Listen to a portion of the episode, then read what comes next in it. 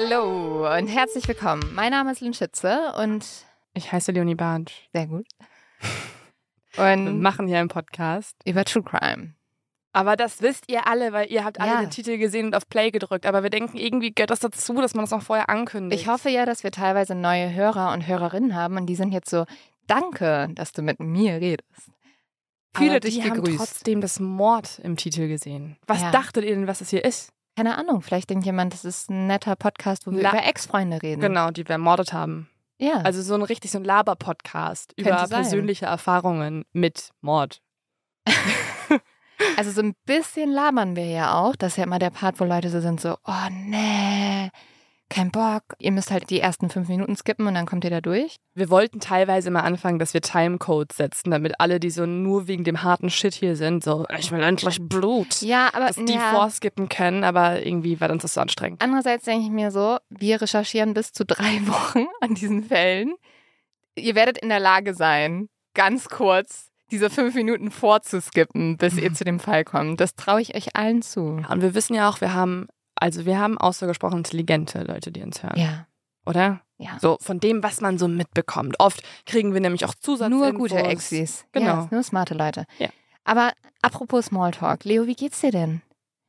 Wir haben lange nicht mehr, lang nicht mehr ein Update gegeben, so was so Spannendes im Leben los ist. Also mir geht's extrem gut, weil ich freue mich so sehr, dass wir aufnehmen. Ja, Ähm, weil es ist immer wirklich wie so ein, ich, okay, ich will es jetzt nicht mit Sex vergleichen, aber man arbeitet lange auf irgendwas hin und dann kann man endlich äh, die Lösung finden, so ist Sex man, für dich. indem man Man arbeitet lange auf etwas hin. Ganz genau. Und irgendwann kommt Ah. der Moment, wo man ähm, sozusagen Sich entlädt. genau, sein Wissen in die Welt entlädt, was man sich die letzten Wochen anrecherchiert hat. Und Schönster Vergleich ähm, ever. diesmal bist du ja dran damit. Das ist dein Moment diesmal. Ah ja, Das ist wieder ein Fall, den du mir mein, erzählst. mein, mein äh, besser als Sex-Moment, die Podcast-Aufnahme. Ja, in dem Sinne. Wie geht's ähm, denn dir? Gut. Hast du mittlerweile deinen Arzttermin wahrnehmen können?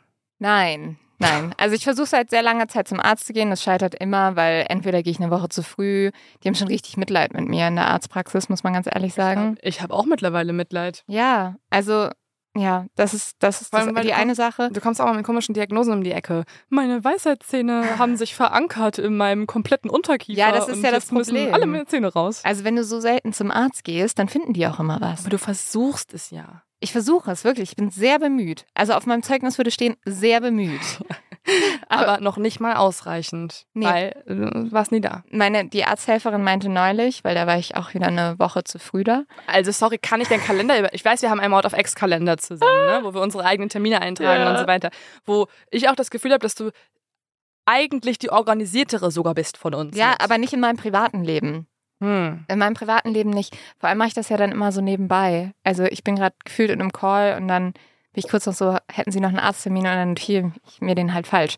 Na, jedenfalls äh, meinte sie so, Ach ja, das Sie wollen uns einfach so gerne sehen. Und da war ich so, ja, das stimmt. Deswegen komme ich einmal die Woche vorbei und fahre eine Stunde dahin.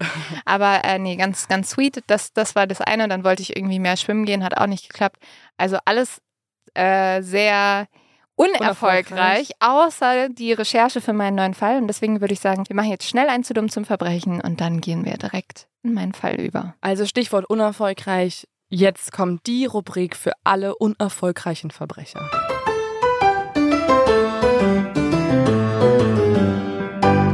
Diesmal geht es um ein paar Einbrecher, die im Dezember 1994 dachten, dass sie in einem Sportladen ganz viel teure Trainingsschuhe klauen.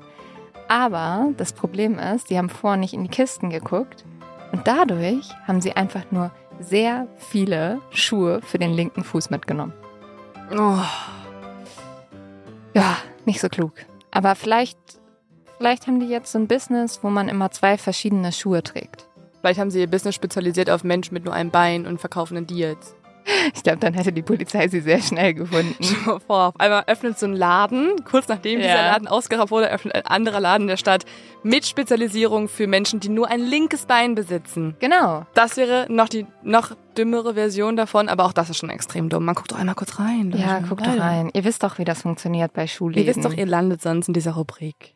Naja, aber von den zu dumm zum Verbrechern zu zwei Leuten, die sich niemals selber in diese Kategorie packen würden, weil sie sind sich sicher, dass sie die perfekten Verbrecher sind. Also jeder Serienmörder ever. Ja, ich würde sagen, dass diese zwei Jungen, mit denen wir uns heute beschäftigen, mhm. oder jungen Männern, dass die noch ein bisschen anders sind als viele Serienmörder, die wir behandelt haben. Mhm. Ähm, und es geht um ein Thema, das ich an sich sehr spannend finde und ich glaube, über das haben wir auch schon das ein oder andere Mal diskutiert. Es geht nämlich heute um das perfekte Verbrechen. Mhm. Der heutige Fall ist gerade deshalb, weil es um diese Thematik geht, auch die Grundlage für viele Filme und Serien gewesen. Und das hat auch einen guten Grund, weil diese Geschichte ist nicht nur so brisant, weil sie diese Frage aufwirft, wie begehe ich das perfekte Verbrechen, aber auch, weil sie einen so an der Menschheit eigentlich insgesamt zweifeln lässt. Bis heute ist dieser Fall auch einer der Fälle, der am meisten Aufmerksamkeit in der USA bekommen hat. Und ja, also der auch super viel in den Medien immer wieder diskutiert wurde. Und das geht halt damit los, dass man diese gesamte Frage hat, wie begeht man den perfekten Mord? Es fängt alles an mit zwei Jungen. Zwei Jungen, denen eigentlich die Welt zu Füßen liegt. Sie kommen aus sehr wohlhabenden Elternhäusern, sie gelten als Überflieger, sie sind beide überdurchschnittlich intelligent. Einer von ihnen studiert Jura, der andere hat zumindest viele Kurse in der Rechtslehre belegt. Und sie sind belesen, sie befassen sich mit Philosophen. Und sie wissen eigentlich ganz genau, was moralisch als richtig und falsch angesehen ist, aber trotzdem entschließen sie sich, ein grausames Verbrechen zu begehen. Aber wir gehen mal ganz zurück zum Anfang und damit zu Nathan. Es ist ungefähr 1920 in Chicago. Nathans Vater ist einer der erfolgreichsten jüdischen Geschäftsmänner in Chicago. Die Familie hat sich dadurch einen Namen gemacht, dass sie vor allem viele wichtige Verbindungen und Kontakte hat. Und Nathan selbst kann man auch wirklich als ein Genie bezeichnen. Er soll schon mit vier Monaten seine ersten Worte gesagt haben und er hat ein IQ um die 200. Warum haben wir so oft hochintelligente Menschen in diesem Podcast? Aber also Nathan ist, glaube ich, der intelligenteste, den wir je hatten. 200, das ist ja. unglaublich. Ja. Als Hobby hat Nathan auch ein ziemliches, würde ich mal sagen, Nerd-Hobby. Er beobachtet nämlich gerne Vögel. Mit 16 Jahren verfasst er dann bereits zwei wissenschaftliche Papiere und ist ein anerkannter Vogelexperte. Und mit gerade mal 15 Jahren bewirbt sich Nathan an der University of Chicago und wird auch angenommen. 1920 startet er hier dann sein Freshman Year, also Freshman. Genau. Das erste dort. Genau, so. Ja, erste ist eigentlich die deutsche Bezeichnung mhm. dafür, ne? Und die Universität können wir uns so vorstellen, dass die in so einem alten Gothic-Style gebaut ist. Und damit sieht sie auch ein bisschen aus wie die Universitäten in Oxford oder Cambridge. Also sehr herrschaftlich, sehr mhm. beeindruckend, wie bei Harry Potter gefühlt. Ja. Nathan hat auch nicht weit von der Uni entfernt gewohnt und ist dort groß geworden. Und auch früher ist er halt immer schon an diesem eindrucksvollen Gebäude vorbeigelaufen und hat sich erhofft, einmal ein Teil von dieser Universität zu werden. Und gerade seine Mutter hat auch sehr hohe Ansprüche an ihn. Sie erwartet, dass er in die Ehrengesellschaft Pi Beta Kappa aufgenommen wird. Das ist eine der ältesten studentischen Vereinigungen der USA und in die kommen eigentlich nur die klügsten und auch eindrucksvollsten Studenten. Und tatsächlich, es dauert nicht lange, bis er akzeptiert wird. Das liegt daran, dass er halt auch einfach fantastische Noten hat und halt wirklich auch einer der jüngsten Studenten dort ist. Nathan war schon eigentlich seit er klein ist immer sehr einsam gewesen. Ja, er war halt immer ein bisschen anders als die anderen Kinder und das nicht nur äußerlich. Doch dann trifft Nathan an der University of Chicago endlich auf jemanden, der ihn versteht. Und zwar ist es Richard. Oh oh. Oh oh oh. Bei dem Namen müssen wir uns natürlich jetzt alle auf was alle Alarmglocken. Also eigentlich können wir die Folge jetzt beenden. Wir wissen, Richard war's mhm. und das war ja, das war der Fall. Richard ja. war es einfach. Ciao. Für alle, die jetzt so neu dabei sind und denken, was?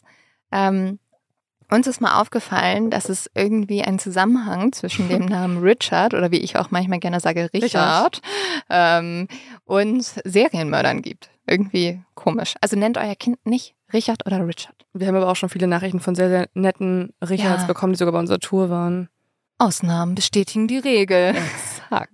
Ich glaube, es ist auch nochmal mit der Bedingung, dass der Richard in diesem Fall, der, also ein Richard aus Europa oder aus Deutschland, der trifft nicht so krass auf unsere These zu wie ein Richard aus Amerika, oder? Ja, ja keine Ahnung, bestimmt.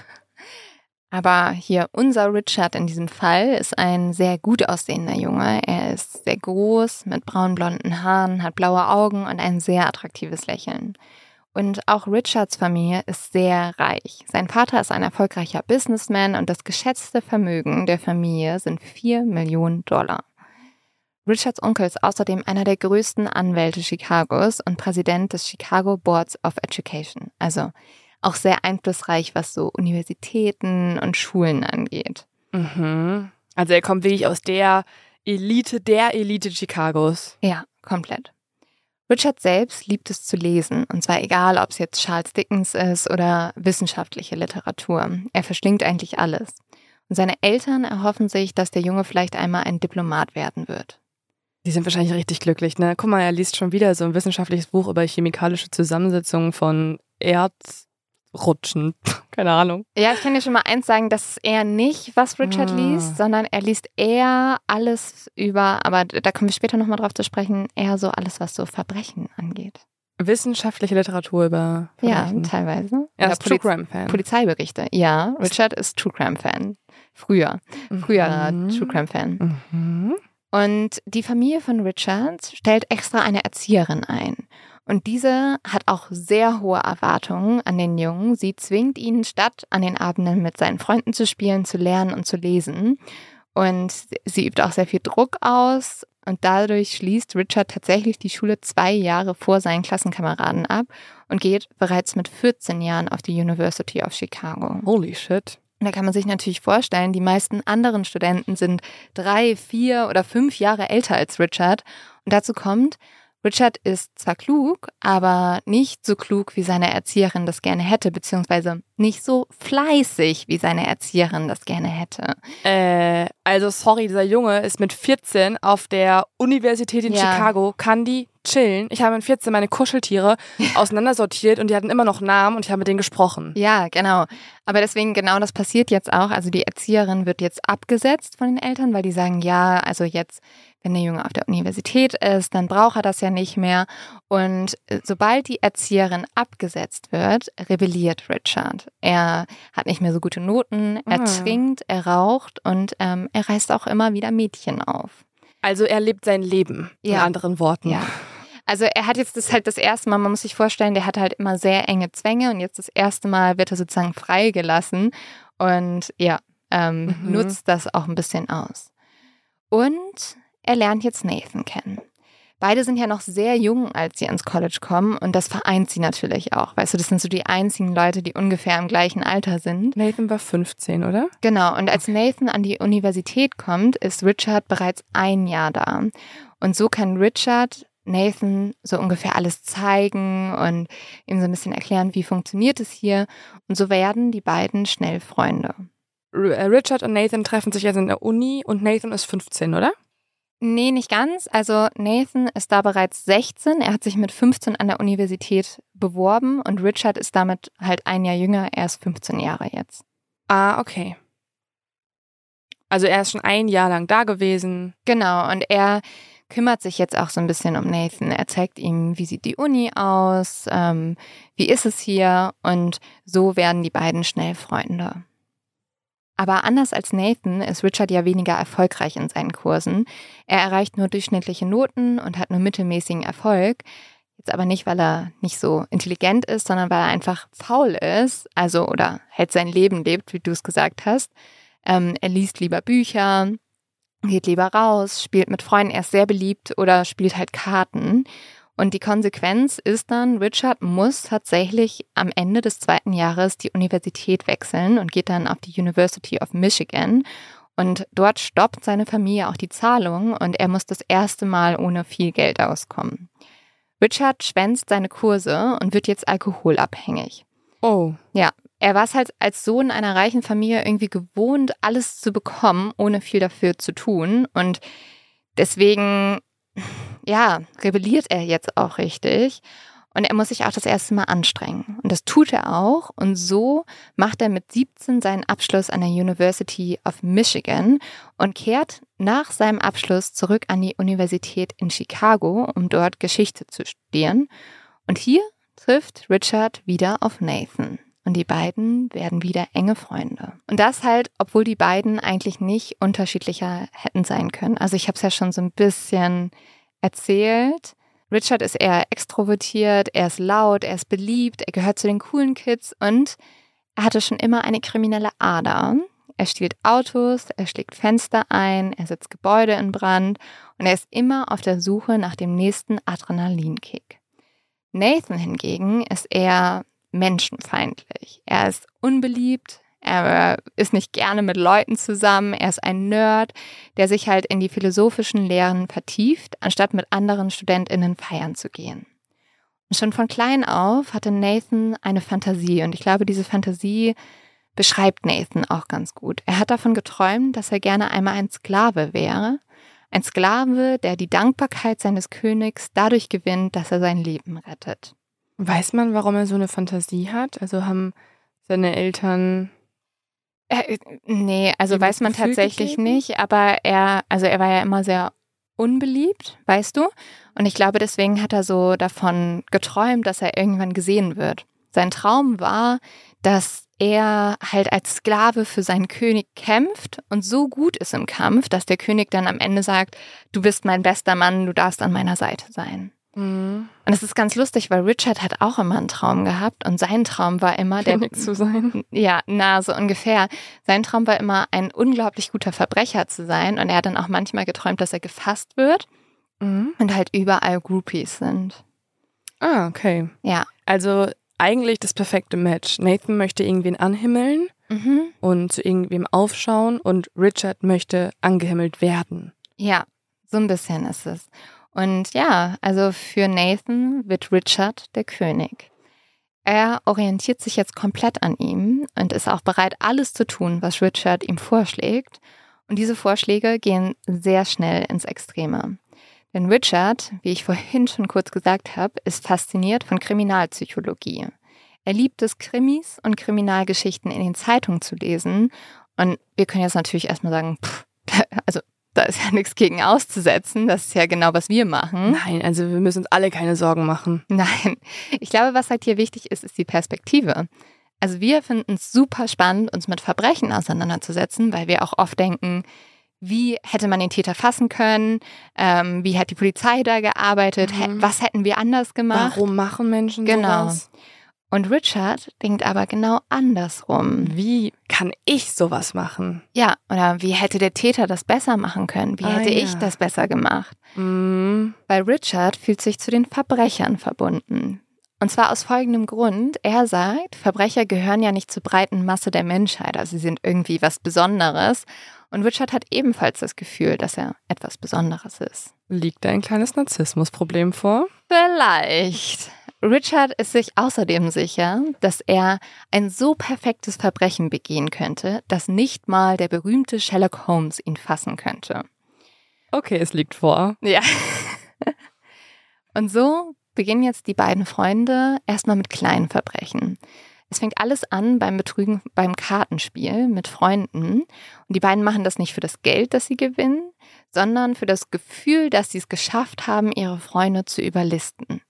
Sie beide gegen den Rest der Welt. Wenn Richard zu viel getrunken hat, geht er manchmal auch mit Nathan in eine einsame Straße in der Nähe des Campuses und fängt dann an, einfach die Scheiben der parkenden Autos zu zerschlagen. Ah ja. Und das bleibt jetzt nicht das einzige Mal. Die beiden Jungen begehen immer wieder Vandalismus und auch Brandstiftung. Und was sie vor allem daran so spannend finden und so gerne mögen, ist, dass sie vor alles bis ins kleinste Detail planen. Richard liebt halt das Spiel mit dem Feuer und bei ihm ist so ein bisschen die Devise, desto gefährlicher, desto besser. Alles, was ihm halt einen Adrenalinkick versetzt und sein Leben aufregender macht, will er unbedingt machen. Und Nathan liebt auch etwas. Er liebt nämlich Richard. Richard. Ja. Nathan hat sich in seinen besten Freund verliebt. Och, also, wir, also er, find, er vergöttert ihn nicht nur als Freund, sondern mhm. er liebt ihn jetzt richtig. Er liebt ihn. Also wir müssen halt sagen, das war auch eine Zeit, wo man halt, also wo leider Homosexualität noch überhaupt kein Thema war. Und ja, also Leute da eher für verachtet wurden, was natürlich super schrecklich ist. Und so hat, glaube ich, auch Nathan ein bisschen gebraucht, um sich das einzugestehen. Aber ja, er hat sich in Richard verliebt. Und aber behält es für sich selber oder Mhm. gesteht er also? nee, nee, die beiden sprechen, sich die beiden sprechen Richard? darüber. Und die Beziehung wird auch bald mehr als eine normale Freundschaft. Hm. Die beiden schließen jetzt nämlich einen geheimen Pakt. Richard wird Sex mit Nathan haben, wenn Nathan ihn bei seinen Verbrechen begleitet. Okay. Also die Quellen sind sich so ein bisschen uneinig darüber, ob vielleicht die auch tatsächlich einfach eine Beziehung hatten. Also Richard auch Interesse daran hatte, eine Beziehung zu haben. Aber was halt auf jeden Fall sehr deutlich wird, ist, dass dieser Sex für Nathan halt das Wichtige war. Also ohne den Sex hätte Nathan vielleicht nicht alles gemacht, aber er macht halt alles mit, damit diese sexuelle Beziehung nicht endet. Also die Frage ist, ob Richard ihn komplett ausgenutzt hat, um seine eigenen Ziele zu verfolgen, Ja, ob oder er- ob er auch auf ihn stand. Genau, also ob die wirklich eine Beziehung hatten oder ob halt Richard gesagt hat, ja, ich ähm, gehe diesen Sex ein, weil ich jemanden brauche, der mir hilft. Aber also ich, Man persö- weiß einfach nicht, ich persönlich glaube schon, dass sie eine Beziehung hatten, weil Richard hätte sich ja auch jemand anders suchen können oder ja, so. Ja, ich glaube auch. Ja. Die Schwere der Straftaten steigert sich jetzt immer mehr. Am 10. November 1923 fahren die beiden von Chicago nach Michigan. Das ist eine etwa sechsstündige Autofahrt, nur um dort einen Einbruch zu begehen. Und der bringt ihnen auch gerade mal 80 Dollar ein. Und da merkt man schon, also 80 Dollar waren zwar 1923 mehr als heute, aber die beiden kommen ja aus reichem Elternhaus, die haben das nicht nötig. Mhm. Und dafür halt sechs Stunden Auto zu fahren, ein, also Es geht eher um den Kick wahrscheinlich, oder? Genau, es geht nur um den Kick. Es geht eigentlich nicht um das Geld. Und auf der Heimfahrt von diesem Einbruch spricht Richard dann das erste Mal an, dass er eine Idee hätte für das perfekte Verbrechen. Richard möchte nämlich etwas tun, was ihm die Aufmerksamkeit der ganzen Stadt bringt. Also alles, was er jetzt getan hat, da wurde nicht wirklich drüber geredet, nicht drüber gesprochen. Und deswegen hat er eine Idee. Er möchte ein Kind entführen und töten. Dann möchte er Lösegeld von den Eltern verlangen. Und es wäre das perfekte Verbrechen, da keiner, also weder Nathan noch Richard, ein Motiv für diese Tat hätte. Also das einzige Motiv, das es gibt, wäre ja der Nervenkitzel. Sie brauchen weder das Geld, noch haben sie sonst irgendein Interesse daran, ein Kind zu töten. Sie machen es halt eigentlich nur, um herauszufinden, wie begehe ich das perfekte Verbrechen. Die haben später auch gesagt, so, es war ein wissenschaftliches Interesse daran, was natürlich total absurd ist. Mhm. Also zu sagen, hey, um rauszufinden, wie ich das perfekte Verbrechen begehe, entführe ich ein Kind und töte es. Also wie weit bist du bereit zu gehen? Aus dem Nichts vor allem, ne? Also hol dir doch Aufmerksamkeit durch andere Dinge. Meinetwegen, dann. Er ist sich halt sicher und da hat er tatsächlich recht, dass er am meisten Aufmerksamkeit kriegt, wenn er ein Kind entführt. Aber ich meine jetzt nicht durch ein Verbrechen. Vielleicht wäre Superstar. Okay, easy, easy, easy gesagt. Wer hat einfach zum Johnny Depp? Ja, aber er hat ja eine Faszination mit Verbrechen. Und dazu kommt, dass Nathan jetzt nicht nur einverstanden ist, sondern er spornt Richard jetzt auch noch mit einem Konzept von Friedrich Nietzsche an. Und jetzt wird es Ah. nämlich ein bisschen problematisch. Vielleicht ist es auch gar nicht so gut, dass die beiden so unglaublich klug sind. Nathan ist ja eh schon menschenverachtender, hast du ja gesagt, Ja. menschenverachtend. Und dann passt natürlich Nietzsche noch am allerbesten zu ihm. Ja, also Nietzsche passt jetzt sehr gut, weil es wird jetzt das philosophische Konzept des Übermenschen angewendet. Und ein Übermensch ist laut Nietzsche ein außergewöhnliches Wesen, das weder an Gesetz noch an Moral gebunden ist. Der sogenannte Supermann, natürlich Supermann, was denn sonst, steht außerhalb des Gesetzes und sogar ein Mord ist für den Supermann okay, wenn es ihm Spaß macht.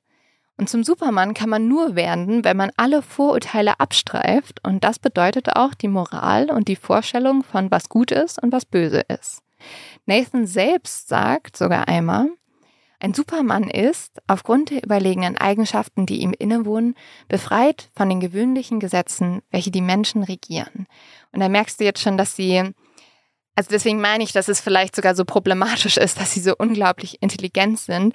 Sie sehen das halt gar nicht mehr auf eine, ja, emotionalen, menschlichen Ebenen, sondern nur auf so einer wissenschaftlichen. Also wir wenden jetzt Nietzsche an, wir probieren das jetzt aus. Und also Narzissmus ist ein guter Punkt, Mhm. weil sie sind halt auch ganz klar bei diesem so, ja, wir haben überlegene Eigenschaften, wir sind ein Supermann. Und sie versuchen es natürlich auch zu rechtfertigen, indem sie sich einen Philosophen herausgenommen haben, der sehr angesehen ist. Und ich Ja. finde, es wirkt auch fast so ein bisschen so, als wenn sie Aber ich glaube, das ist auch tatsächlich weniger die Rechtfertigung, sondern auch wirklich, das Interesse. ja, so ein, fast so ein, ja, so ein wissenschaftliches Interesse daran, was ich ganz Mhm. widerlich und komisch finde. Aber sie stellen sich ja quasi dann auf eine Ebene mit Nietzsche in dem Sinne. Also Mit sagen, dem Übermensch von mit dem Nietzsche. Übermenschen, den er äh, hat, aber auch mit, dass sie halt sich so als Wissenschaftler betrachten oder als dementsprechend irgendwie Ja. Entdecker, Ja. die auch Experimente durchführen. Und Richard und Nathan steigern sich jetzt so richtig in dieses Konzept hinein. Sie sind selbst davon überzeugt, dass sie Übermenschen sind und das wollen sie jetzt jedem beweisen. Und das perfekte Verbrechen soll sozusagen die Demonstration ihrer Überlegenheit sein. Sie sind sich nämlich sicher, aufgrund ihrer Intelligenz und ihrer Privilegien, also dem Status ihrer Familien und deren Vermögen, sind sie Supermen. Sie denken, sie sind unantastbar. Da ist wirklich ganz dringend auch einfach eine Therapie nötig. Aber kriegst du nicht auch so einen kleinen Kotzreiz? Ja, weil Also sie so- denken in allem, dass die halt Weil sie reich sind, ne? pure Narzissten. Ja, genau. Also so, unsere Familie ist reich und einflussreich und deswegen ähm, dürfen wir jetzt einen Mord begehen. Das ist ja wir so sind einfach absurd. die bessere Klasse. Das Ja. ist ja eigentlich das, was sie sagen. Ja, Und um das nochmal zu testen, wir glauben eh schon, wir sind die bessere Klasse und die Übermenschen, aber wir wollen es nochmal kurz testen und dafür bringen wir jetzt ein Kind um. Um ihr wahres Motiv zu verschleiern, nämlich dieser Adrenalinkick, diese Aufmerksamkeit und halt dieses wissenschaftliche Interesse, wollen sie diese Lösegeldforderung machen. Und ähm, die soll halt die Polizei dann glauben lassen, nee, es geht hier nur ums Geld. Und sie Mhm. würden dieses Lösegeld per Telefon und per Brief fordern. Und die Forderung schreiben sie bereits mit einer geklauten Schreibmaschine auf. Da schreiben sie dann auch noch nicht den Namen drauf, weil sie wissen ja noch nicht, welches Kind sie entführen. Und sie besorgen sich jetzt einen Meißel. Er soll jetzt das Mordwerkzeug werden. Also in allem, was sie tun, finde ich so spannend, versuchen sie ja wirklich die beste Methode zu wählen. Also sie wollen das Verbrechen von vorne bis hinten perfektionieren. Ja, Und das beginnt damit, dass sie sich ja schon Gedanken machen, wie kann man am besten von uns ablenken. ja. Weil, also so ein Motiv, was wir hätten, das ist wirklich unrealistisch. Wie kommen wir nicht ähm, Mhm. ja überhaupt in Betracht? Weil wir sind so reich, dass niemand denken würde, wenn Geld gefordert wird, dass wir das wären. Ja. Und tatsächlich, die beiden werden sechs Monate lang diese Tat planen. Kannst du, Wow. also Die verrückt, planen oder? mehr die Tat als ihre Kurse. Ja, vielleicht hätten sie sich mal lieber mit anderen Dingen beschäftigen sollen. Mit Vögeln. Die hatten doch vorher Vögel. Ja, ja. Am 21. Mai 1924 ist es dann soweit. Gegen 17 Uhr fahren Nathan und Richard gemeinsam mit einem gemieteten Auto durch Chicago. Sie suchen nach einem Opfer. Nathan sitzt vorne auf dem Fahrersitz und Richard sitzt hinten. Sie suchen jetzt mehrere Stunden. Aber irgendwie ist nicht das richtige Opfer dabei. Was ist denn das richtige Opfer? Ich weiß nicht, die sagen irgendwie, sie müssen es fühlen. Es ergibt sich auch einfach nicht die Gelegenheit. Sie sind jetzt enttäuscht. Mittlerweile sind sie bereits zwei Stunden unterwegs und haben immer noch kein potenzielles Opfer. Aber dann sieht Richard Bobby Franks. Und Bobby ist Richards eigener Cousin. Er ist auch oft bei Richards Eltern zu Hause Nein, gewesen Nein, nein, um Tennis zu spielen und Bobby kennt Richard ja auch. Und Richard weiß dadurch auch, Bobbys Vater ist wohlhabend. Kein Wunder, er ist ja der eigene Onkel. ja. Er, Fühlt er es jetzt? ja, er, Nein. er weiß nämlich, dieser Mann, also Bobbys Vater, kann sich das Lösegeld von 10.000 Dollar leisten. Und so beschließen die beiden, Bobby soll ihr Opfer sein. Sie halten neben Bobby und versuchen, ihn zu überreden, einzusteigen. Doch Bobby will nicht. Also er kennt zwar Richard, aber er sagt, hier, ich wohne hier nur um die Ecke, ich muss nur noch ein paar Minuten laufen. Und er lehnt eigentlich ab. Aber Richard drängt ihn so lange und so steigt Bobby schließlich auf der Beifahrerseite ein. Innerhalb weniger Minuten attackiert Richard den Jungen jetzt mit einem Spachtel von hinten. Dabei hält er auch seinen Mund zu, damit man die Schreie nicht hören kann. Aber Bobby wehrt sich und ist auch stärker, als Richard und Nathan geplant haben. Also schlägt Richard mit dem Spachtel immer wieder auf den Jungen ein, stopft ihn dann einen Lappen in den Mund und hält seinen Mund und seine Nase so lange zu, bis Bobbys Körper ganz still wird. Dann legt er ihn auf den Rücksitz und hier stirbt der Junge an seinen Verletzungen. Und das ist auch ganz schrecklich, weil der hat da ganz lange gelegen und haben die kein Mitleid? Nein. Krass. Und dass sie überhaupt kein Mitleid haben, sieht man daran, sie machen sich jetzt nämlich auf den Weg zum Lake Michigan, wo sie auf dem Weg irgendwo Bobby, ja, ähm, entsorgen. Entsorgen will ich Nein. nicht sagen. Deswegen, ich bin gerade am überlegen, was ich dazu sagen soll. Ja, ähm, ja, ihn dort ablegen wollen.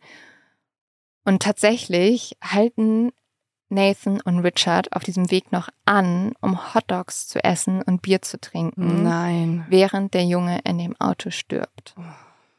In einem Abflussrohr legen sie dann Bobbys Leiche ab.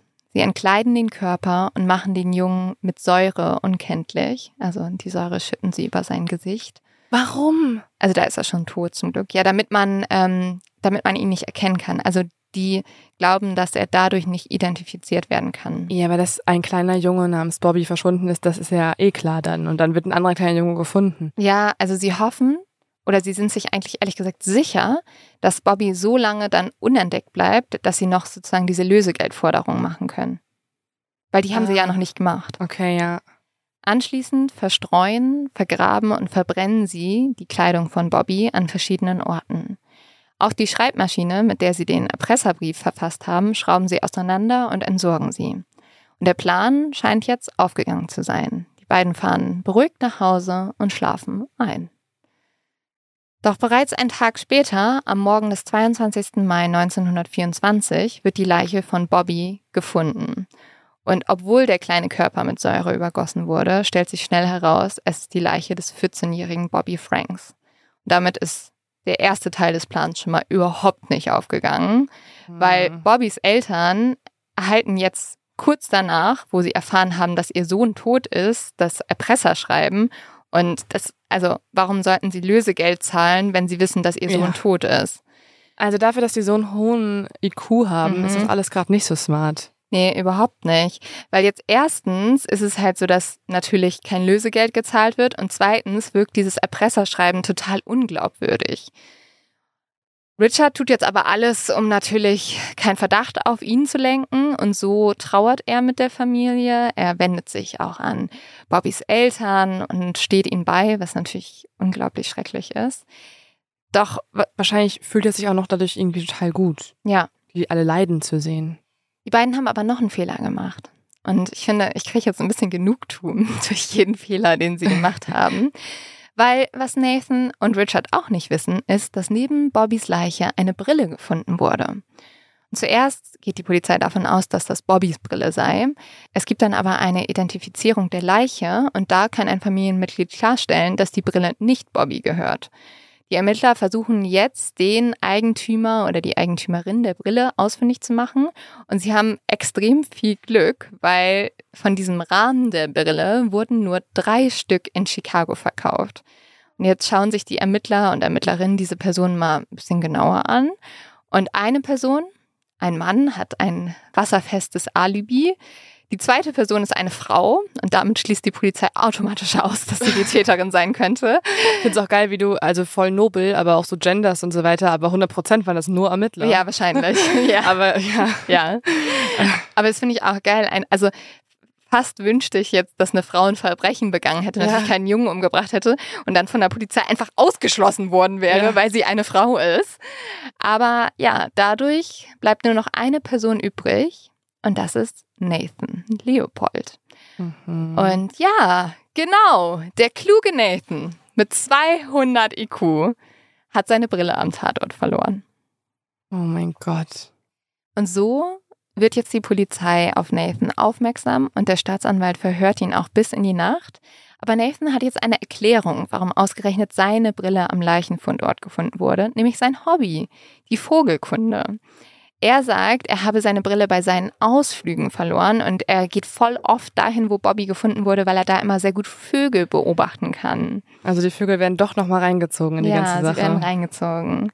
Und tatsächlich kann auch bestätigt werden, dass halt voll viele seltene Vogelarten in der Nähe von dieser Leiche sich manchmal befunden haben. Und deswegen ergibt die Erklärung erstmal Sinn. Außerdem hat Nathan ein Alibi.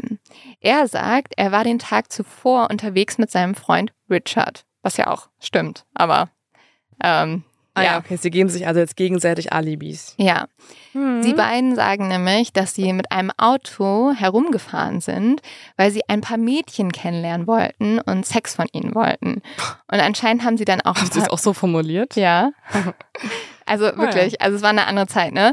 Weil sie haben dann auch gesagt, dass ähm, ja sie zwei Frauen mitgenommen haben, aber die hatten kein Interesse und dann hätten sie die einfach aus dem Auto geschmissen. Mhm. Hm, dann Aber war, die Polizei dachte wahrscheinlich trotzdem, ja, okay, das macht, das macht Sinn. Ja. Ähm, dann waren die da schon mal nicht. Aber hat er nicht gerade gesagt, er war da, weil er Vögel beobachten wollte? Nee, er hat gesagt, er hat seine Brille da verloren, als er Vögel Ein anderes beobachtet. Mal. Ein anderes Mal natürlich. Okay, okay, Aber diese Geschichte mit den Mädels wird ihnen jetzt zum Verhängnis, weil der Staatsanwalt lässt die Zimmer der beiden jungen Männer durchsuchen und findet bei Nathan einen Brief an Richard, in dem sich sehr klar andeutet, dass die beiden eine Liebesbeziehung führen. okay. Hm. Und an sich hat das ja jetzt nichts mit dem Mord zu tun, aber natürlich irgendwie indirekt schon, weil dieses Alibi macht jetzt nicht mehr so viel Sinn für den Staatsanwalt. Der sagt so, hä, warum sollten die Frauen aufreißen, wenn die beiden eigentlich zusammen sind? Mhm. Und noch was ist an diesem Brief entscheidend, weil der Staatsanwalt lässt jetzt die Handschrift des Briefs von Nathan an Ah. Richard mit dem Briefumschlag des Erpresserschreibens vergleichen. Weil sie haben das Erpresserschreiben zwar mit der Schreibmaschine Wollte getippt, gerade fragen. ja, aber das war ja so anonym, ne? Also Mhm. weil sie noch nicht wussten, wen sie entführen. Und deswegen haben sie vorne auf dem Briefumschlag per Hand den Namen geschrieben. Ja. Ja. Also, wie gesagt, ich weiß, du willst die Folge wahrscheinlich das perfekte Verbrechen nennen. Also eigentlich eher das, also ganz und gar schlechteste nicht Verbrechen. perfekte Verbrechen. Ja, vielleicht werden sie doch für zu dumm zum Verbrechen Mhm. qualifiziert. Und ja, also da kann halt jetzt die Polizei rausfinden, diese beiden Schriften stimmen überein und so werden Nathan und Richard aufs Revier geladen. Doch man muss sagen, dass die beiden Rich Kids durchaus sehr vorbereitet auf das Polizeirevier kommen. Sie haben zwei Geschichten, die komplett übereinstimmen.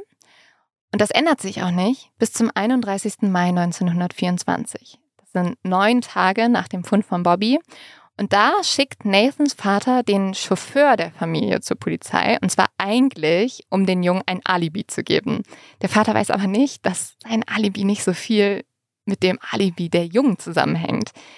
Er sagt nämlich zu dem Chauffeur, ja, bitte geh da mal hin und sag, dass unser Auto, also das Auto, das die Jungs benutzt haben, dass das die ganze Zeit in der Garage stand. Also das können die nicht verwendet haben. Also er möchte seine Kinder oder seinen Jungen schützen. Genau, er möchte die schützen. Hilft er. Ja, und deswegen sagt der Chauffeur das aus. Er sagt, nee, also ähm, die können nicht mit dem Familien, also die können nicht unterwegs gewesen sein, weil das Mhm. Auto war die ganze Zeit in der Garage. Und da denkt sich, da denkt sich jetzt die Polizei natürlich, hm, wenn das Auto die ganze Zeit in der Garage war, mit was für einem Auto sind sie dann herumgefahren? Weil sie haben ja gesagt, dass sie Ja, mit ja, einem ja. Auto herumgefahren sind.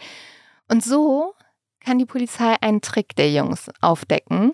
Sie haben ein Auto gemietet, das genauso aussieht wie ihr Auto. Ach so, der Vater hat gar nicht irgendwie gelogen oder so, Nein, nein, er hat auf die Wahrheit Er ausgesagt. hat einfach die Wahrheit, aber ja. er dachte so, hä, meine Jungs sind unschuldig. So, Ja, ne? ja, ja. Und ähm, deren Trick war, dass sie halt, wie gesagt, ein Auto gemietet haben, Mhm. das genauso aussah wie ihr Auto. Und das dann zurückgegeben haben und gedacht haben, wenn die Polizei ja dann das Auto durchsucht, finden sie ja keine DNA oder irgendwas, weil das ist ja in dem gemieteten Auto. Oh mein Gott. Weißt du? Und sie dachten halt, das wäre jetzt das perfekte Alibi, weil sie dann immer sagen könnten, ja, durchsucht doch das Auto, da ist nichts. Mhm. Also sie haben schon irgendwie so ein bisschen um die Ecke gedacht Mhm. und dachten, okay, wir müssen unser Auto auch irgendwie absichern und so weiter. Aber jetzt natürlich, dadurch, dass der Chauffeur gesagt hat, Ja. nee, das Auto war die ganze Zeit in der Garage, Macht weiß die halt Polizei, das. Auto wurde halt gar nicht verwendet, deswegen müssen wir das auch nicht auf DNA durchsuchen. Und so kommt die Polizei auf diese Sache, dass es eigentlich noch ein anderes Auto gab. Und ja, äh, der Trick ist aufgeflogen und damit konfrontiert natürlich die Polizei jetzt auch die beiden Jungen. Und zwar zuerst Richard. Und Richard gesteht auch direkt. Okay. Und er gibt Details preis, die nur der Mörder wissen kann. Und damit ist ziemlich schnell klar, er ist auf jeden Fall der Täter. Weiß man, warum er sofort gestanden hat? also er hat am Anfang hat er ja gar nicht gestanden, aber dann hat die Polizei ihn halt konfrontiert mit den ganzen Beweisen gegen ihn und dann Mhm. war er so, ja, okay. ist mir zu viel Arbeit. Ähm, also der Staatsanwalt geht jetzt ebenfalls zu Nathan und sagt, ja, Richard hat das alles gesagt, wir wissen, ihr habt die Tat begangen. Nathan gesteht jetzt auch, aber beide beschuldigen natürlich den anderen. Mhm. Weißt du, beide Mhm. sagen, der andere hat sie dazu gebracht Mhm. und denken wahrscheinlich, dass sie dann halt mit ähm, ja, einer Strafmilderung davonkommen. Doof halt nur, dass beide das dann behaupten. Ja. Das ist dieses, das äh, kenne ich noch aus meinem Studium, dieses klassische Gefangenendilemma. Mm, Kennst du mhm. das? Ja, also ja, wenn wir jetzt getrennt werden würden Mhm. und genau, wir kriegen das, du kriegst das Angebot, wenn du sagst, ich war's, dann bist du fein raus. Mhm. Und du Ich- auch. Genau, Und wir haben beide eine Strafminderung, wenn wir beide sagen, wir waren's. ja, Aber wir sind beide richtig im Arsch, wenn wir jeweils einen anderen beschuldigen. ja, genau. Und da der Mensch aber dazu neigt, irgendwie das Beste für sich selber rauszuschlagen, würden wir natürlich, Den würde ich sagen, genau, würde sagen, boah, Leo hat den Erdbeerkäse geklaut in der Wohnung. Und dann hat sie noch geduscht. Da. Würde ich niemals machen, weil wir sind ja Profis und wir würden gar nichts sagen. Exakt. Außer, ruft unseren Anwalt an. Mhm. Better call Hans Martin. Hammer.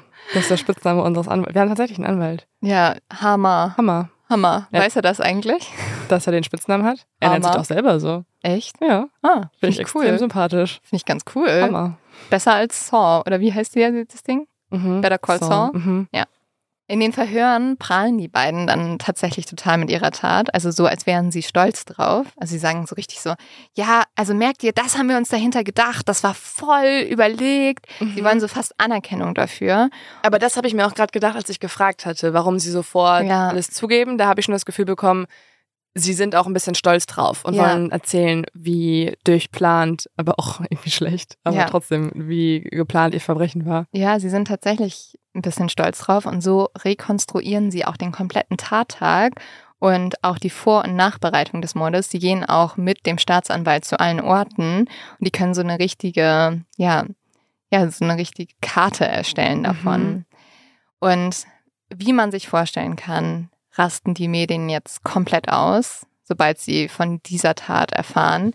Die Story ist auf jeder Titelseite über drei Monate lang.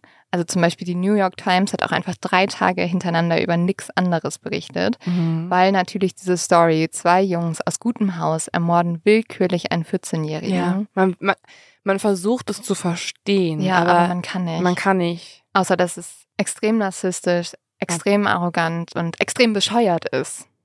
Ja, aber man kennt ja schon auch so Fälle, wo gerade auch Paare oder Schwestern, wir hatten ja auch Mhm. den Fall der beiden Schwestern aus ähm, Frankreich, die dann auch ein Verbrechen begangen haben. Solche Fälle kennt man, aber da ist ja oft auch die Erklärung, dass es die, die, die schizophrene Diagnose zu zweit gibt. Also dass zwei Personen gleichzeitig eine Psychose entwickeln und in einen Wahn gerissen werden und sich gegenseitig so anstacheln und eine Person die andere mitreißt, so ungefähr. Mhm. Dafür gibt es Erklärungen, aber das ist ja hier offenbar nicht der Fall oder zumindest Nee, weiß man das halt nee. nicht über die beiden. Also die Verteidigung versucht später auch, also nicht das zu argumentieren, aber natürlich auch eine Mhm. psychische Krankheit. Da kommen wir später noch zu. Was ich hier erstmal auch ganz spannend finde, dass zum Beispiel die Medien sich auch zuerst total auf Nathan stürzen. Also es wird Ah. erstmal von allen so gesagt, ja, Nathan war das Mastermind dahinter. Aber warum genau Nathan? Ja, warum wohl? Weil Nathan der Uncoole war. Und weil Richard, der Schöne, den wollten sie alle so als eigentlich der Herzensbrecher, der mitgerissen wurde und Nathan hat ihn dazu gezwungen. Und wir wissen ja eigentlich, dass es komplett umgekehrt war. Ne? Mhm. Und die Frage ist natürlich auch, was sagen denn Richard und Nathan jetzt dazu, dass sie erwischt wurden? Das fand ich auch irgendwie ganz spannend. Schließlich wollten sie doch eigentlich das perfekte Verbrechen begehen, was ja offensichtlich nicht funktioniert hat. Und sie sagen, sie hätten daraus gelernt, das ist okay für sie. Sie haben es getan, weil sie es konnten und es war die Sache trotzdem wert. Krass, oder? Ja, also ich will wirklich irgendwie nachvollziehen können, was hier in den vorging, ne? Und ich will nicht sagen, dass man einem Mörder, dass man einen Mörder besser verstehen kann, wenn er sexuelle Motive hat. Aber Mhm. dann verstehe ich zumindest in seiner Welt die Logik. Ich weiß irgendwie, er bekommt dadurch das und diesen, diesen und jenen Kick und die Befriedigung und irgendwie durch, durch vielleicht irgendwie verschiedene Symptome in der Kindheit hat er sich so entwickelt und so weiter und so fort und hat das schon vorher gezeigt. Ähm, Es war die Faszination am Morden, glaube ich. Also die Aber Faszination. das reicht mir voll. Das reicht mir Das nicht aus. reicht dir bei, nicht, ne? nö, bei zwei Jungs, die Ja. ähm, Ja, wir können ja nochmal drüber diskutieren, weil jetzt fängt tatsächlich der Prozess an und also es sind ja immer noch zwei Söhne aus sehr reichen Familien, die holen sich jetzt auch einen extrem guten und berühmten Verteidiger, der heißt Clarence Darrow und ist bekannt als der Anwalt der Verdammten, weil er es immer wieder schafft, Leute, die sehr schlimme Dinge getan haben, aus dem Gefängnis zu holen. Und ja, er hat natürlich auch seine eigene Theorie, die er vor Gericht anbringt. Und er sagt, die beiden sind zwar schuldig, aber sie sind psychisch krank. Ähm, er sagt, Nathan und Richard würden ein abnormales Verhalten aufweisen. Sie hätten Wahnvorstellungen, die sie in die Realität umgesetzt haben. Und für diese Wahnvorstellungen bringt er halt diese komplette Überschätzung an. Zum Beispiel hat Richard sich manchmal als Master Criminal Mind of the Century bezeichnet. Und das ist sehr ambitioniert, wenn du bedenkst, dass das, er es war ein bisschen Geld- 1924, das also die, das Jahrhundert war noch nicht mal zur Hälfte rum so. Und also weißt du dann schon zu sagen, ich bin der klügste Verbrecher des ganzen Jahrhunderts. Und ich er ist immer noch minderjährig Ja. und er hat äh, ein bisschen Geld ausgeraubt und dann halt dieses unfassbar schreckliche Verbrechen begangen. Aber Ja, zu dem Zeitpunkt, also, ja gut.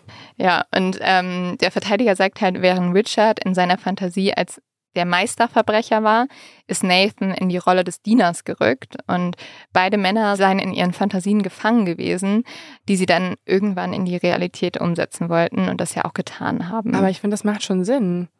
Ja, es geht noch weiter. Vor Gericht lässt die Verteidigung auch ein Expertenteam aussagen. Diese kommen dann zu dem Schluss, die Jungen seien in ihrem emotionalen Wachstum verkümmert, besonders Richard. Beide seien von ihren Eltern vernachlässigt und von ihren Gouverneurtanten, also ihren jeweiligen Erzieherinnen, missbraucht worden. Ähm, Nathan sexuell, Richard emotional. Und der Verteidiger schafft es halt dadurch, die beiden Täter als Opfer gefühlsloser Familien darzustellen, die Mhm. bemitleidet und nicht gehasst werden sollten. Und ja, tatsächlich ist jetzt auch meine Frage, was denkst du darüber, Leo? Glaubst du, die Verteidigung hat recht? Mm, Also ich finde, das macht für mich mehr Sinn oder dann könnte ich es etwas besser nachvollziehen. Mhm. Aber natürlich fehlen da halt dann jetzt noch die Beweise oder die Ermittlungen, oder? Man müsste jetzt natürlich nochmal die Erzieherin befragen, gucken, gibt es Ja. dafür Belege. Gab nicht so richtig Belege dafür. Also die wurden natürlich sehr gepusht und so. Aber man muss jetzt auch sagen, also sorry, da ist wieder ein bisschen mein Punkt so. Es gibt Leute, die wachsen in sehr viel schlimmeren Umständen auf und die werden auch nicht zu Verbrechern. Ja. Und ich, also klar, weißt du, man kann das damit teilweise vielleicht erklären, aber also die kamen eigentlich aus den besten Voraussetzungen, die man haben kann. Naja, man weiß ja nie, was intern in Familienhäusern abgeht. Nur wenn da Ja. irgendwie, nur weil da ein äh, Sportwagen vor der Klar. Tür steht und ein fetter Pool hinten im Garten ist, kann es ja trotzdem sein, dass es irgendwie sexuellen und emotionalen Missbrauch gibt. Aber ich finde, dafür, dass man es einfach behauptet vor Gericht, fehlen da die Beweise. Mhm. Und dann gehört es ja auch dazu, dass ähm, um die gerechte Strafe für die beiden Jungen zu finden, irgendwie auch nochmal die Polizei oder zumindest die Anwaltsteams ermitteln und schauen, was kann man denn hier vorlegen. Ja. Weil das, das ist ja alles gerade nur von ihm behauptet, oder? Oder hat man bisher, gab es danach irgendwelche therapeutische Gespräche und Analysen? Naja, das ist ja ein Expertenteam mhm. von ihm, aus Therapeuten, aus Wissenschaftlern. Also Also da ist schon was dran. ja, aber man muss natürlich auch sagen, ähm, Expertenteams werden ja auch immer bezahlt, ne? Aber das finde ich immer so ja, unlogisch. das ist, also da weiß ich nicht, ne? Da Ja. kannst du auch nicht immer 100 Prozent dem Wort glauben. Mhm. Ich bin tatsächlich hier auch ein bisschen unschlüssig. Ich muss sagen, ich habe aber relativ wenig Mitleid mit Nathan und Richard. Ich glaube eher so ein bisschen daran, ich habe ja mal mit einem Staatsanwalt aus der USA gesprochen, der gesagt hat, manchmal werden auch die Menschen zu Verbrechen, die halt so übelst verzogen wurden. Also die immer, und das ist, glaube ich, also ein bisschen habe ich das Gefühl, Mhm. Nathan und vor allem auch Richard hat nie gelernt, was es bedeutet, nicht das zu bekommen, was er will. Er hat Mhm. keine Grenzen gelernt, nichts. Er hatte alles, weißt du? Und dann brauchte er diesen Kick. Er brauchte irgendwas, was ihn mehr reizt, was ihn mehr pusht, was er wollte ja auch so rebellieren, weißt du? Mhm. Und irgendwie habe ich das Gefühl, dass das Einzige, was er dort machen konnte oder die machen konnten, und das kommt für mich schon ein bisschen aus dieser Arroganz raus, aus diesem, ah, wir stehen über allem, wir sind so reich, uns kann niemand etwas, war halt so ein schreckliches Verbrechen zu begehen. Mhm. Man muss nämlich auch sagen, beide haben sich nie entschuldigt. Was? Also vor Gericht Also kam keine keine. Entschuldigung. Nee. auch, auch danach im Gefängnis nicht und so. Nathan später, Ah. aber halt vor Gericht gar nicht. Am 22. August 1924 kommt es dann zu den Schlussplädoyers und es geht darum, ob die Jungen die Todesstrafe erhalten sollen. Und auch diese Schlussplädoyers sind ganz seltsam, weil der Verteidiger Clarence Darrow nutzt das so ein bisschen als seine eigene Bühne. Man muss sich vorstellen, mehr als 2000 Menschen versammeln sich ähm, in diesem Saal, um dieses Plädoyer zu hören, wo er auch immer gesagt hat, das ist das letzte Plädoyer seiner Karriere. Und er braucht drei Tage für dieses Plädoyer. Insgesamt dauert es zwölf Stunden. Und darin betont er immer wieder, dass die Angeklagten noch Kinder sind. Mhm. Verstehe ich auch. Mhm. Und ähm, er sagt auch immer wieder, dass im vorherigen Jahrhundert niemand, der jünger als 23 Jahre alt war, in Illinois wegen eines Schuldspruchs hingerichtet wurde. Er sagt, es sei barbarisch, das zu tun. Und wenn man diese beiden jungen Männer hinrichten würde, wäre das ein Beweis für die Brutalität, die der jüngste Weltkrieg verursacht hätte. Also er hebt das auch noch so auf so eine ganz andere Mhm. Ebene. Vielleicht erklärt aber schon der ähm, Erste Weltkrieg, dass überhaupt so ein Interesse entstand. Ich glaube, das Interesse entstand, weil es Mhm. wirklich zwei so reiche Leute waren, Ja. die ein Verbrechen begangen haben, einfach nur, also das finde ich ja auch absurd, einfach nur für den Kick. Ja. Das ist halt so, also das Interesse entstand aus genau diesem Punkt, man kann es nicht erklären. Und auch das Schlussplädoyer des Staatsanwalts hat eine eigene Erklärung, warum das passiert ist. Er behauptet tatsächlich, es gäbe ein sexuelles Motiv für die Tat. Das kann er aber auch nicht beweisen. Und als er das ausführt, und jetzt kommen wir mal ganz kurz wieder zu, wie absurd es noch war, was Frauen, also wie Frauen behandelt wurden, als er dann auf dieses sexuelle Motiv zu sprechen kommt, sagt er vor, jetzt müssten alle Reporterinnen bitte den Raum verlassen, weil sie das nicht hören könnten. Und äh, das wäre jetzt Hm. zu sensibel und zu brutal für Frauen. Ich bin froh, dass die True Crime Szene hauptsächlich aus Frauen besteht, Ja. die Podcasts aufnehmen und beweisen, dass Obviously wir uns können, da was anhören also können. anscheinend können wir das wirklich handeln. Wir können es handeln, lieber Ja. Staatsanwalt. Aber äh, gibt es irgendwelche Beweise dafür, dass Nein. er jetzt ein sexuelles Motiv nennt? Nein. Nur Auch eine geil, oder? Also es, er nimmt natürlich auch ein bisschen die Sache, dass die beiden homosexuell sind. Greift Ja. er natürlich auf. Ja. Es, Also, aus ehrlich Homophobie gesagt, bringt er dieses Motiv ins Spiel Ja, teilweise. Also ehrlich gesagt hat dieser Prozess so viel losgetreten. Es wurde ganz viel diskutiert in der Gesellschaft. Die waren ja beide auch jüdisch. Das hat Mhm. zu einem extrem großen Antisemitismus auch Mhm. geführt. Und dieser Fall führte auch zu einem nationalen Zerwürfnis über die Gefahren des modernen Lebens. Also durch diesen Fall wurde ganz doll darüber diskutiert, ob die aktuelle Gesellschaft verderben würde, weil es zu viel Alkohol, zu viel Wohlstand geben würde und ob man halt die Jugend zu sehr, Oh ja, Gott. zu sehr äh, verwöhnen würde und zu locker erziehen würde. Also es wurde alles Richtige, richtige alle- Generationskonflikte, die da Ja. existieren. Aber auch immer geil, wie so zwei Menschen für eine ganze Generation dann direkt stehen. komplett. Aber es wurde richtig, also es wurden richtig große politische Diskussionen aufgemacht. Und im Sinne von diesem Antisemitismus ist natürlich unglaublich schrecklich, dass dann, also so schrecklich auch dieses Verbrechen war, dass dann auf einmal sowas. Dass da alles mit reingezogen wird. Aber wie gesagt, wir sind hinter dem Ersten Weltkrieg, ne? Leider eine Zeit, wo der Antisemitismus groß geworden ist, was Mhm. unglaublich schrecklich ist. Und wer hat jetzt vor Gericht sich durchdrängen können? Also, ähm, Also tatsächlich lässt sich der Richter zwölf Tage Zeit. Der will halt total sicher sein, dass er das richtige Urteil verkündet. Und dieser Fall ist so groß, dass man Wetten darauf abschließen kann. Und tatsächlich ähm, setzen damals die Buchmacher in Chicago mit einer Quote von 3 zu 1 gegen eine Todesstrafe. Und sie haben recht. Am 10. September 1924 wird das Urteil verkündet. Und das Medieninteresse ist so groß, dass der Fall sogar von einem großen Radiosender übertragen wird. Und Medienberichten zufolge hat ganz Chicago an diesem Tag zugehört.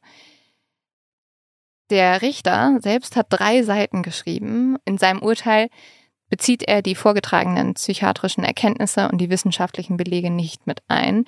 Für ihn sind die Angeklagten schuldig. Aber er sieht das ein bisschen als Präzedenzfall und stützt damit seine Entscheidung allein auf das Alter der Angeklagten. Deshalb verurteilt er Richard und Nathan zu einer lebenslangen Haftstrafe für Mord plus 99 Jahre wegen Entführung. Okay, also die ganzen Menschen, die dachten, sie machen richtig Kohle damit, dass sie darauf wetten, dass zwei Minderjährige sterben müssen. Nee, gegen die Todesstrafe war 3 zu 1. Ah, okay. Aber dann der ein Drittel, die dachten, Ja. die machen Kohle damit, äh, gehen jetzt leer aus. Ist sowieso, und- aber es ist sowieso absurd, total, total. Also Auch es abartig. erinnert mich ein bisschen an Gladiatorenkämpfe, Ja. wo Menschen sich versammeln Voll. im Kolosseum, um zu schauen, wer überlebt. Ja, wir haben uns alle irgendwie gefühlt auch nicht weiterentwickelt. Am 28. Januar 1936, also zwölf Jahre nachdem die beiden in Haft gekommen sind, wird Richard im Gefängnis ermordet. Da ist er Was? gerade einmal 30 Jahre alt. Und das ist Ah. ganz absurd. Sein Mörder beruft sich auf Notwehr.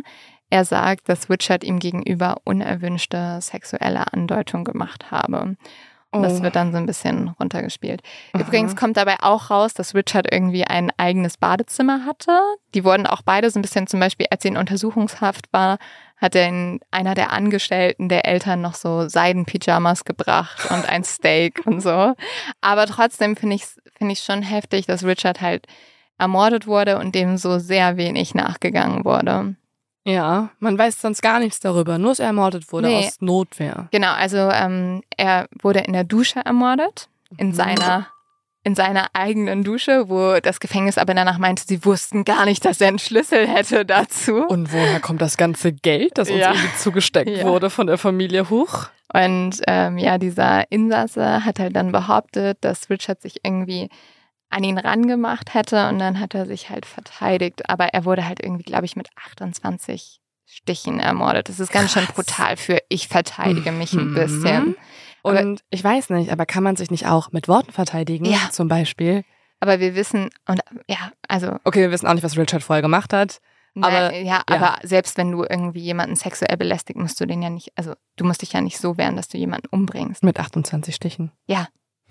Aber ähm, ja, wir wissen ja auch, also das ist jetzt nur eine Andeutung, aber tatsächlich stehen ja Kindermörder auch im Gefängnis ganz unten. Also es passiert ja öfters, dass Leute, die ein Kind was angetan haben, dass denen dann auch selber was im Gefängnis passiert. Mhm.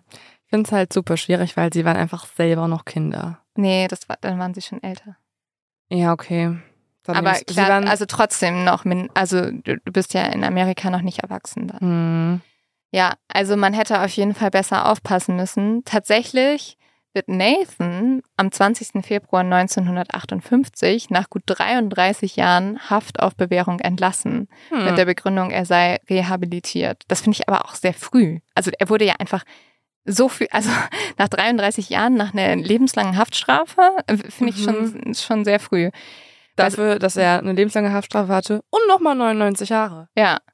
Bei seiner Entlassung ist er 53 Jahre alt und er sagt, dass dieses Vertrauen, das ihm entgegengebracht wird, dass er die Leute nicht enttäuschen will, weil er weiß, er steht für alle anderen Insassen und er muss jetzt zeigen, dass man wirklich rehabilitiert werden kann. Und hält er das ein? Also, Ja, tatsächlich. Also nach seiner Freilassung zieht Nathan nach Puerto Rico, um Sozialarbeit zu leisten, wahrscheinlich auch, damit er halt nicht überall erkannt wird. mhm. Außerdem schreibt er ein Buch und 1961 heiratet er und tatsächlich stirbt er zehn Jahre später, am 29. August 1971, im Alter von 66 Jahren an einem Herzinfarkt. also hat er nochmal gute 30 Jahre in Freiheit. Ja, er, und er hat auch nochmal irgendwie ein neues Leben anfangen können. Ja, und er hat tatsächlich auch noch ein Buch über Vögel in Puerto Rico geschrieben. Also er hat sich seinen alten Vogelstudien wieder gewidmet, hat auch kurz dort, äh, war so ein wissenschaftlicher Mitarbeiter an der Uni und er hat eine Frau geheiratet, Leo. Hm, alles in Puerto Rico. Alles in Puerto Rico, ja. Äh, ich wünschte mir, er wäre einfach bei seinen Vogelstudien Ja. geblieben und hätte das nicht auf Menschen ausgeweitet. Auf jeden Fall. Wie geht's dir denn, Leo? Was denkst du über diesen Fall? Glaubst du, sie haben wirklich einen guten Plan gehabt, ein perfektes Verbrechen zu begehen? Na, ich glaube, wenn wir hier bei Mod of X über das Verbrechen sprechen, dann war es nicht ganz so perfekt. Nee, Weil es überhaupt ist nicht. ja kein Cold Case. Wäre es Nee. ein Cold Case gewesen, hätten wir das jetzt gerade ähm, nur mit Theorien besprechen können. Hätte ich Ja. gesagt, okay, also so wie Zodiac zum Beispiel, da ähm, wurde nachgedacht, Mhm. aber wurde hier nicht, Gott sei Dank halt, ne, sonst hätten wir es nicht lösen können. Aber mir, also ich kann immer noch nicht so richtig in ihre Köpfe reinblicken, muss ich sagen. Ja, also Die Ich find's waren halt auch sehr ja. jung. Ich glaube auch gerade so als, Also, nein, aber so als so eine arrogante junge Teenager-Phase. aber das reicht mir leider nicht. Also, wenn du, also dann klaust du halt nur Unterhose bei H&M und fühlst dich danach klüger, weil Aber dich sie die braucht- Kameras nicht ja. gesehen haben. Und leider gibt's dann halt die Leute, die irgendwie anfangen, einen Regenwurm zu zerstückeln und sich dann mächtig fühlen. Aber dass du einen anderen Jungen ermordest, Ich finde das auch so schrecklich. Also ich finde auch, also die Art des Verbrechens ist einfach so grauenhaft. Das ist ja was anderes, als wenn du irgendwie sagen würdest, also ist auch nicht gut, aber wenn man so ein fiktionales Spiel macht, wie würdest du irgendwie den Menschen, den du am meisten hasst, umbringen oder so. Aber es war ja einfach Mhm. nur, es war ja noch nicht mal jemanden, jemand, zu denen sie irgendwie eine persönliche Bindung hatten, im Sinne von denen mochten sie nicht oder so, sondern es war einfach ja, irgendjemand. ja, es macht mich sprachlos. Aber ich glaube, deswegen ist dieses, habe ich auch gesagt, dieses Verbrechen lässt einen so an der Menschlichkeit zweifeln und mir macht dieses Verbrechen auch fast Angst. Weil, Ja, weißt ich- du, wenn, ja. wenn Menschen einfach morden, um zu morden oder um, um Voll. was um es zu mal beweisen, zu testen, um mal zu gucken, wie ist es eigentlich. Ja. das ähm, finde ich halt super gruselig. Voll. Naja, das sind immer die unerklärlichsten und grausamsten Taten, weil sie einen so unwissentlich zurücklassen. Es gibt tatsächlich einen Film, der basiert auf dieses Verbrechen. Murder by Numbers heißt der. Ich glaube, den kann man ehrlich gesagt nur auf Amazon kaufen. Mhm. Ähm, aber ich fand den eigentlich ganz cool, aber auch weil Sandra Bullock mitspielt und ich liebe Sandra Bullock. Und äh, Ryan Reynolds ist auch dabei, Mhm. der spielt ähm, Richard. Ah. Äh, und man, man merkt sehr viele Parallelen. Also ähm, sie bringen keinen kleinen Jungen um, ich glaube, weil das zu schrecklich war, sondern eine Frau. Äh, Dann alles ja okay. gut, aber Kind ist immer noch, weißt du, Ki- Kind ist halt immer noch krass. Und wir sind ja auch gewohnt, dass Frauen ermordet werden. Ja, was denn sonst? Klar.